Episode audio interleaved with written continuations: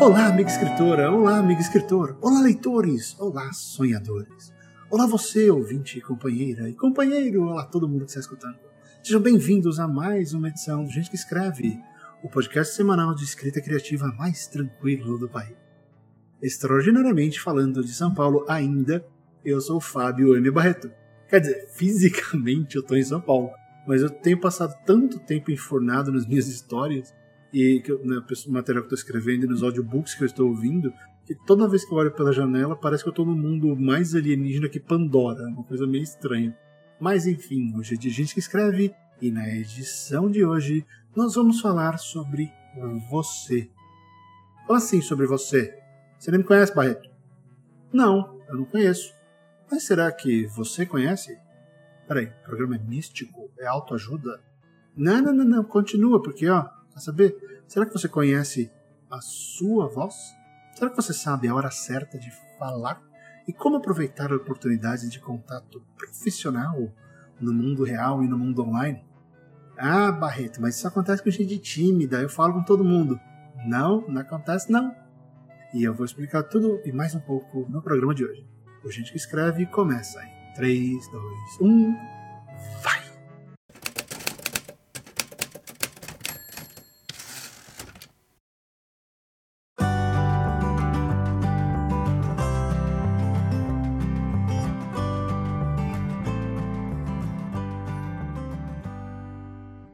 Começar esse programa com uma historinha. É uma historinha, a gente adora historinha, na verdade. Então, há muito tempo, numa escrivaninha muito distante, havia uma escritora, toda feliz, simpática e toda né, decidida a maravilhar milhares de leitores.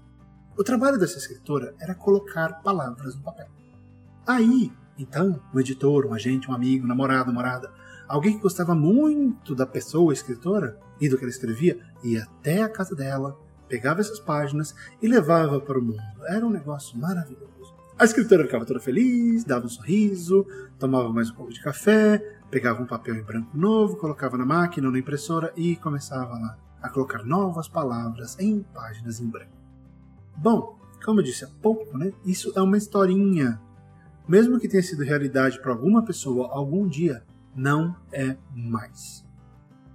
Do mesmo jeito que cada um de nós precisa ter várias vozes na manga para contar histórias, né? a gente tem que ter vários tipos de narradores, vários personagens, vários tudos, a gente também precisa trabalhar a nossa voz, a nossa voz, voz, como a gente fala, como a gente se porta, né? Aquela voz que a gente usa quando a gente fala com as pessoas, aquela voz que mostra quem nós somos e por que o nosso trabalho é legal.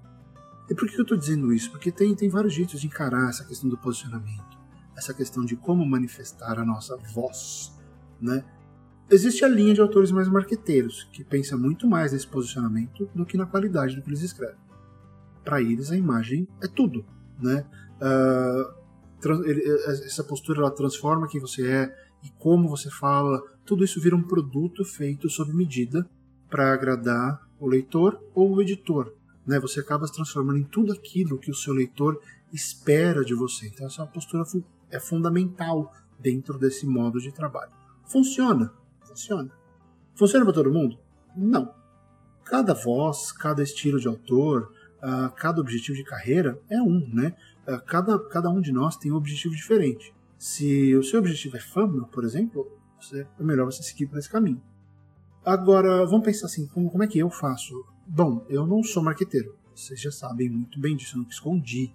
Né? E como eu não consegui criar um personagem, não existe um personagem Fábio M. Barreto. Se você me encontrar numa festa de família, no shopping, atirando com meu arco flecha, o que for, eu vou praticamente falar do mesmo jeito, talvez um pouco mais rápido, e, e vou ter o mesmo senso de humor, eu vou, eu vou me comportar do mesmo jeito, eu sou assim, foi a minha opção. Né? Eu optei por essa voz mais sincera, porque é a única que eu tenho.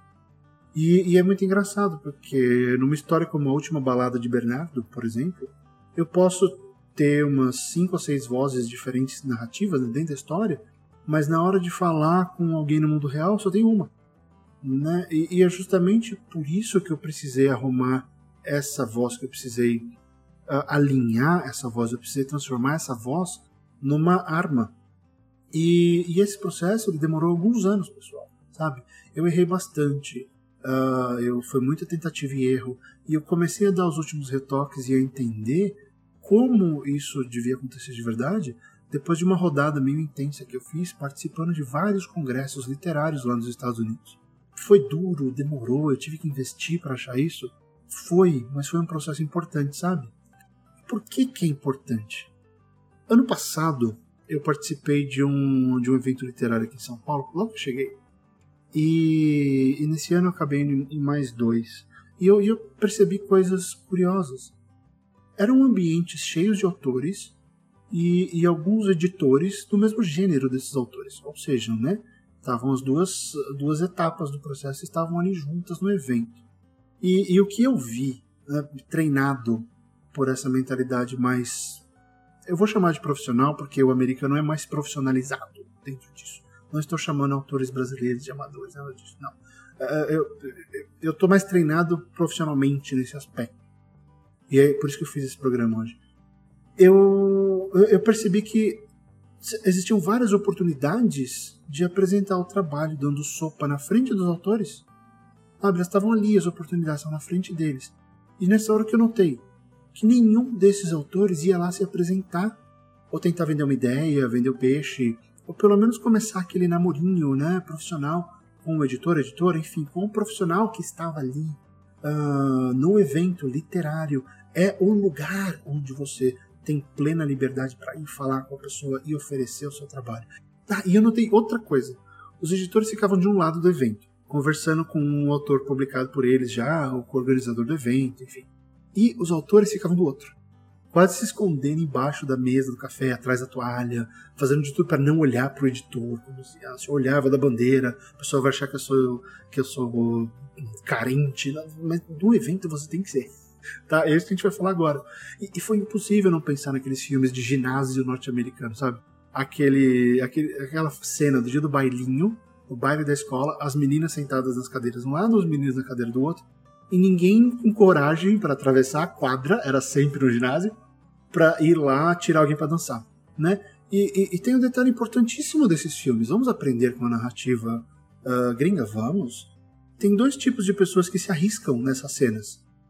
Normalmente é a protagonista recém-chegada da cidade grande, né, que não tem medo, que não, não, não tá pensando no ah, o que vão pensar de mim, ou o garoto super tímido que pega a bombinha de asma, dá aquela respirada antes e vai lá quebrar a cara e pedir pra, pra, pra menina que ele gosta dançar com ele.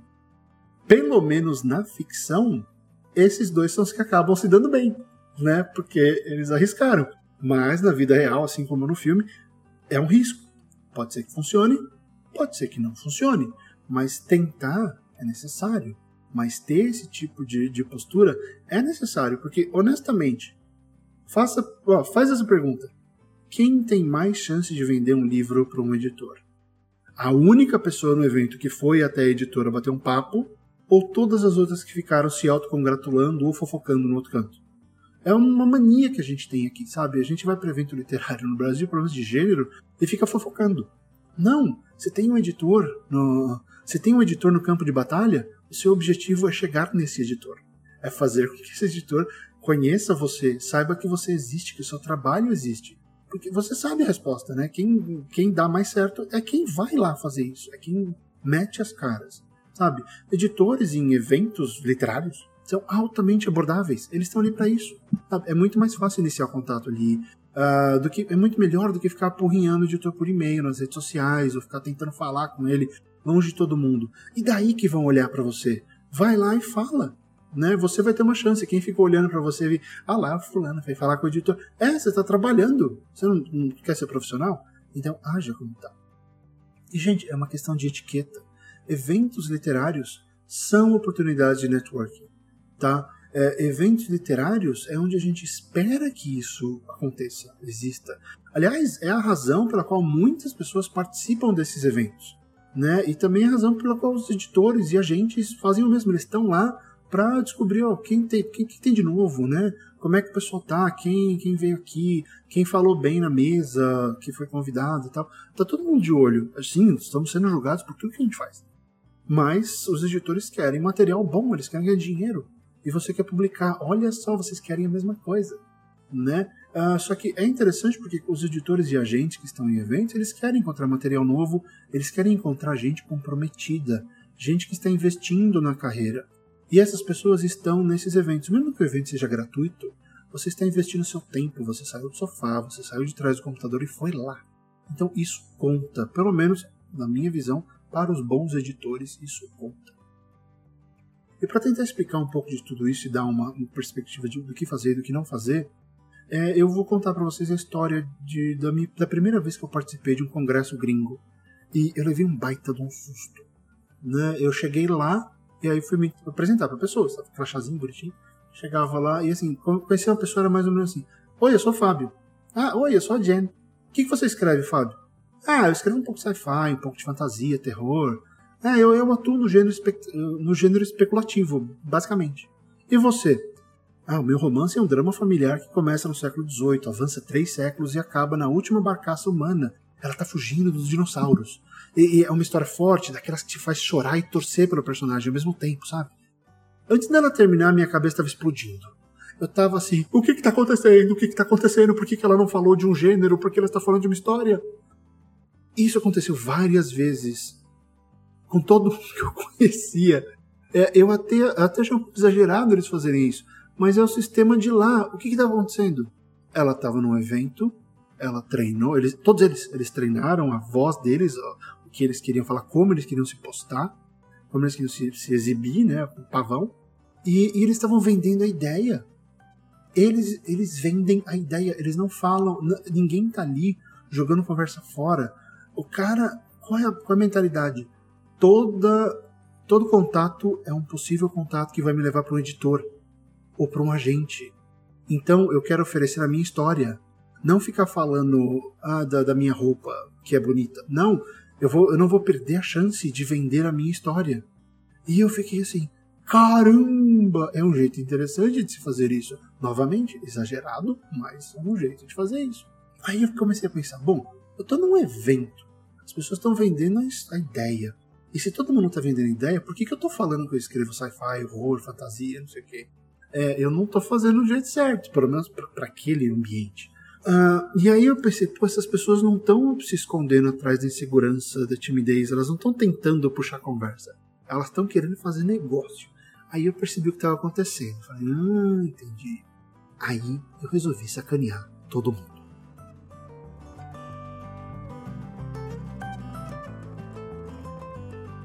É claro que eu tinha as minhas sinopses prontas. E eu também já tinha o começo daquela voz que eu mencionei, que eu estava trabalhando e tal, não sei o quê. Né? Aquela voz sincera, a minha voz.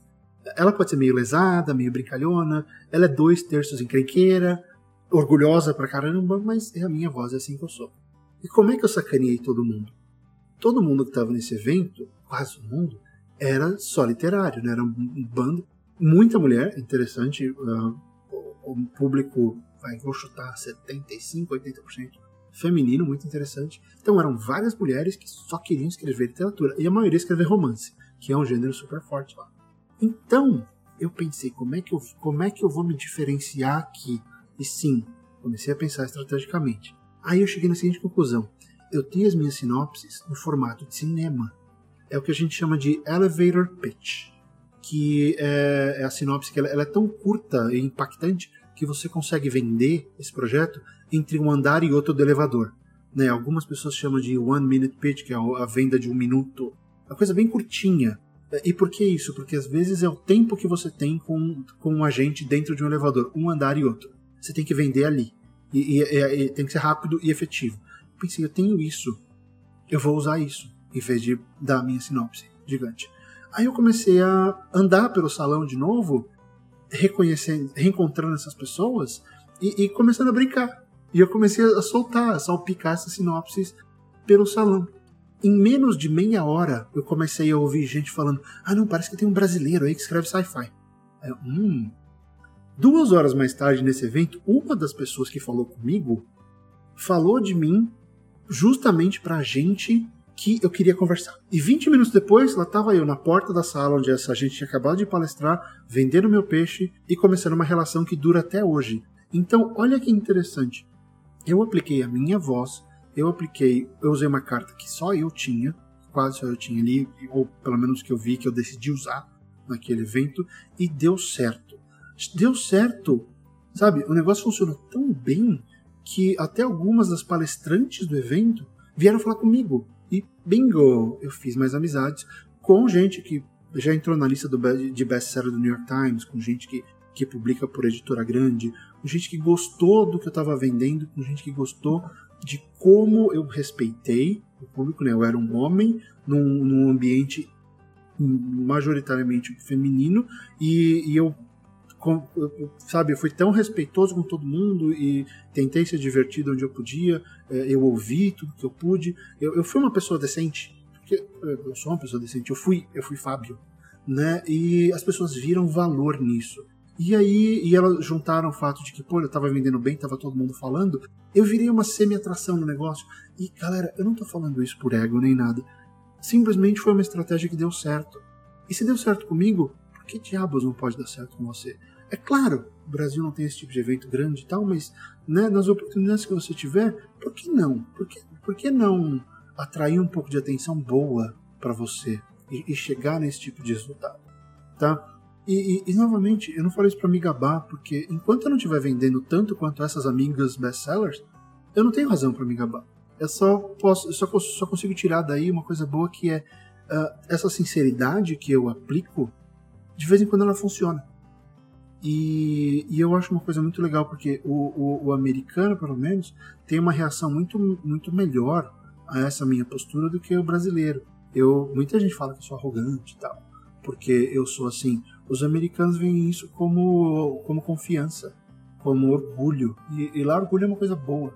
Então, é, é, enfim, só uma perspectiva que eu acho válido colocar e funcionou para mim. Tá? Então são relações que eu tenho até hoje, relações que estão crescendo. Ah, eu já mandei material para essa gente, a gente está conversando sobre algumas coisas novas. Eu espero que eventualmente um dia eu venha aqui anunciar que ela virou minha gente mesmo e eu vou começar a publicar lá. Mas enfim, é um trabalho. Sabe, essas coisas não acontecem da noite pro dia. Não comigo. Comigo as coisas demoram, eu tenho que trabalhar muito por elas. Então, é, aconteceu e eu achei legal, tá? E tentando resumir, por que eu falei tudo isso? Porque eu acho que confiar no próprio taco e arriscar, não de vez em quando, mas sempre que possível, dá muito resultado, tá? Mas aí tem outro lado. É legal vender o peixe, é fácil? É. Uh, mas só funciona de verdade se o seu texto for tão bom e empolgante quanto o seu papo.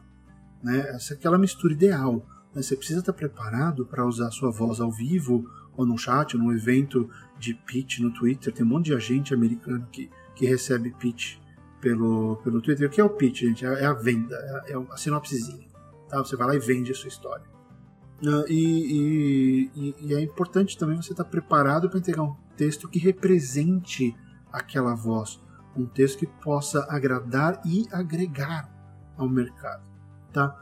Porque hoje em dia, pessoal, escrever é apenas o princípio. Depois tem um monte de coisa no meio. E escrever também é o último passo. Porque você escreve para ter o que vender, você vende, você, aí você reescreve e entrega. Então, escrever é tanto o princípio quanto o final. Só que você precisa ter o meio da sua história. Tá? Só escrever não te leva à reescrita do final. Você precisa fazer esse meio de campo levando para o futebol.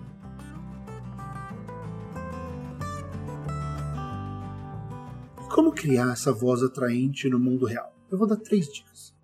Dica 1. Um, não deprecie o seu trabalho. Vamos criar aqui uma personagem, uma pessoa.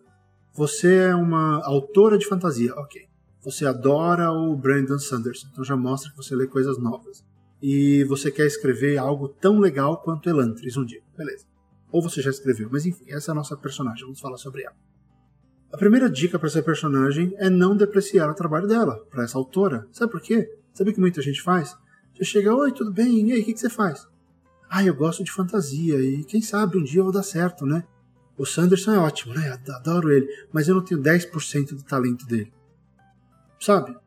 É, é assim, se você, se você já está depreciando o seu trabalho, como é que o editor vai gostar?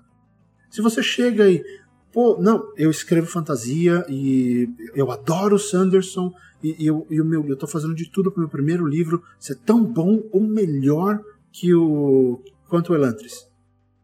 Sabe, não é arrogância, isso é convicção, é acreditar no seu trabalho. E a gente tem que acreditar no nosso trabalho. Esse negócio de brasileiro é aquele negócio, né? Ah, comprou, tá com carro novo? Ah, não, é usado. Ah, é legal esse vestido. Não, é emprestado. Não, eu, eu, eu emagreci, eu entrei nele de novo. A gente sempre desmerece as coisas. Não desmerece as coisas. Sabe? Tem um termo em inglês que é o own up to it. É, sabe? Bota. aceita a realidade. Aceita a sua, a sua relevância, a sua importância. Você fez esse trabalho. Você tem o direito de acreditar nele. Você tem o direito de ter essa convicção. Então, não deprecie, não subestime o seu trabalho. Porque a pessoa, você vai falar isso para alguém, você vai falar, ah, eu não tenho 10%. Não é uma humildade, é simplesmente assim, você não acredita em você. Você não precisa falar que você é melhor que o cara. Mas também não fala que você não presta. Né? O editor não vai, puxa, já, já, já é desanimado. Essa autora é desanimada, não sei se eu quero trabalhar com ela. Vamos lá, dica 2. Quando você for falar com alguém, explique só um pouco das suas razões para escrever ou talvez do seu público-alvo. Né, vou dar um exemplo. Então tá, eu tô lá no evento, tá, conheci alguém, ah, blá blá blá. E aí, o que, que você faz? Pô, eu terminei de escrever um conto de fantasia, sabe? É, eu queria ver se o universo que eu pensei funcionava bem. Aí eu mandei, escrevi, mandei pros betas, eles adoraram e agora eu tô no meio do romance.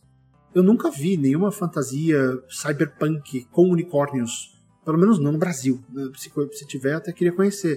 Uh, e não, não, seria nada mal, né? Pegar e ser uma espécie de William Gibson no Brasil de unicórnios. vai que tem público. Ou, ou melhor, nem vai que tem público. Pô, eu acho que tem um público que é muito inusitado.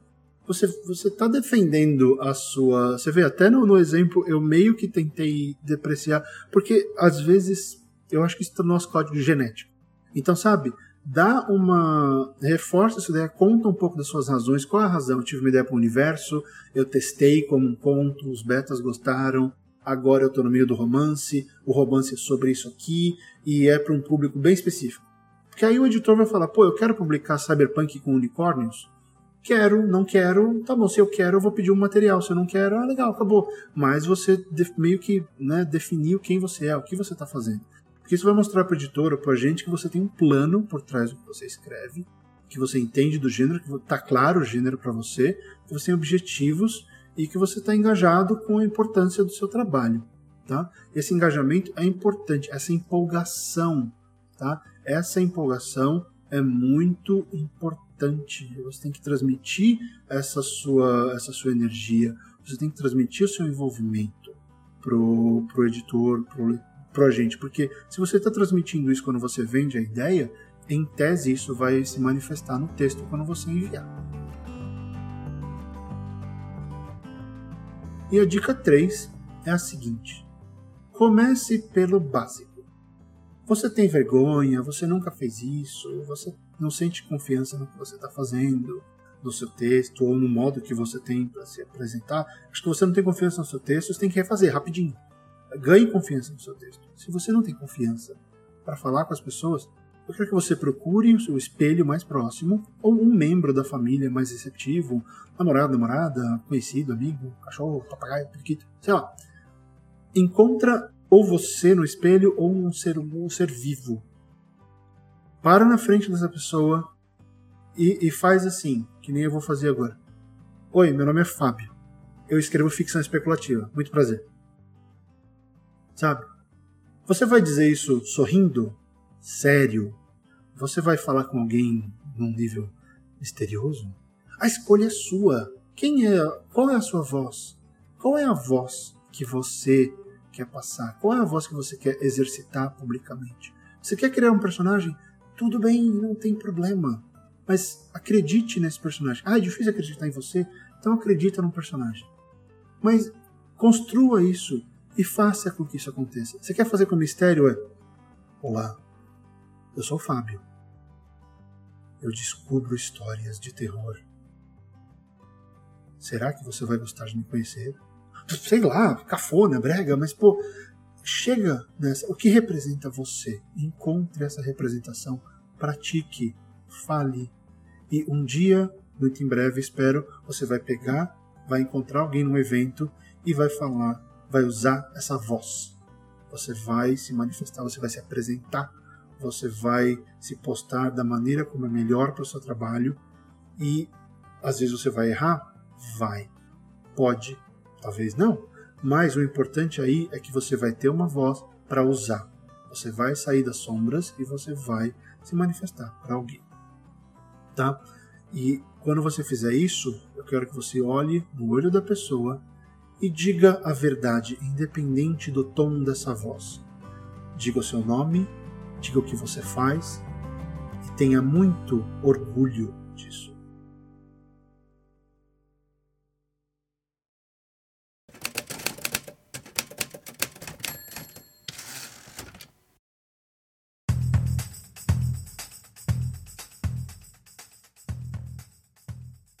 Muito bem, pessoal, esse foi o nosso programa da semana. Espero que vocês tenham gostado. E antes de terminar, para variar, tem alguns recadinhos. E... Primeiro, lembrar que nós estamos fazendo um grupo de estudo semanal para analisar o livro Wonder Book, aquela Bíblia maravilhosa do Jeff Vandermeer. Os encontros acontecem todo sábado. Se você quiser participar, tem um link aí na postagem desse programa.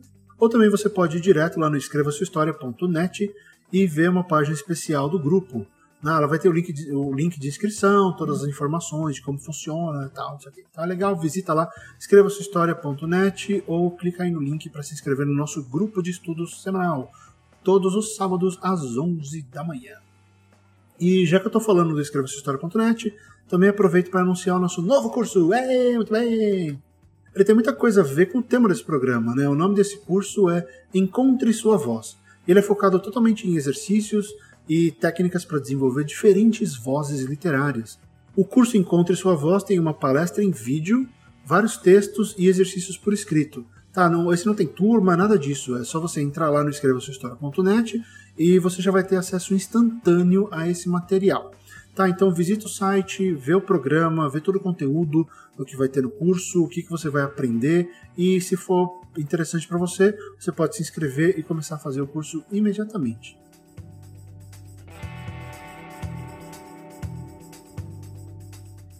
E o último recado é o seguinte: agora eu sou um dos editores da revista Mafagafo, né, que foi criada há um tempinho, alguns anos já, pela Jana Bianchi. A Mafagafo é uma revista eletrônica de ficção especulativa e fantástica. Tem muita coisa legal lá, já tem acho que duas temporadas de textos. Né? E nós estamos recebendo, estamos abertos para receber materiais de autores novos. Né? Você pode ter em qualquer lugar, tem em qualquer nível, e quem for escolhido para ser publicado vai até ganhar um troquinho pela publicação. Então é legal, é uma das coisas mais próximas que a gente tem de, do que a gente chama nos Estados Unidos de um, de um mercado pago, um lugar onde você publica e, e recebe por isso. E, e, além da Mafagafo, ela tem um spin-off, né? a Faísca, que é a irmã mais nova dela e mais curta a Faísca aceita flash fictions. Se não me engano, eh, são histórias de até mil palavras. Tá? Então, se você quiser começar a publicar profissionalmente e, quem sabe, ser editado por mim, né, uh, conheça o projeto e envie o seu material. Então, as, são todos os gêneros fantásticos e especulativos que são aceitos. Uh, e, enfim, tem todos os dados lá no site. O link está aí na postagem desse programa da Mafagafo, da revista Mafagafo e da Faísca. Tá? Bom, pessoal, é isso. O Gente que Escreve volta na semana que vem.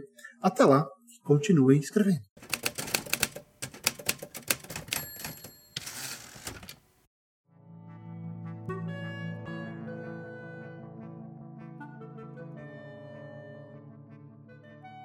O podcast Gente que Escreve é escrito e apresentado por Fábio Barreto, tem edição do Pod História a parte visual é feita por Thiago Dalek e Johnny Bijos e a trilha sonora original é de Daniel Bellieni.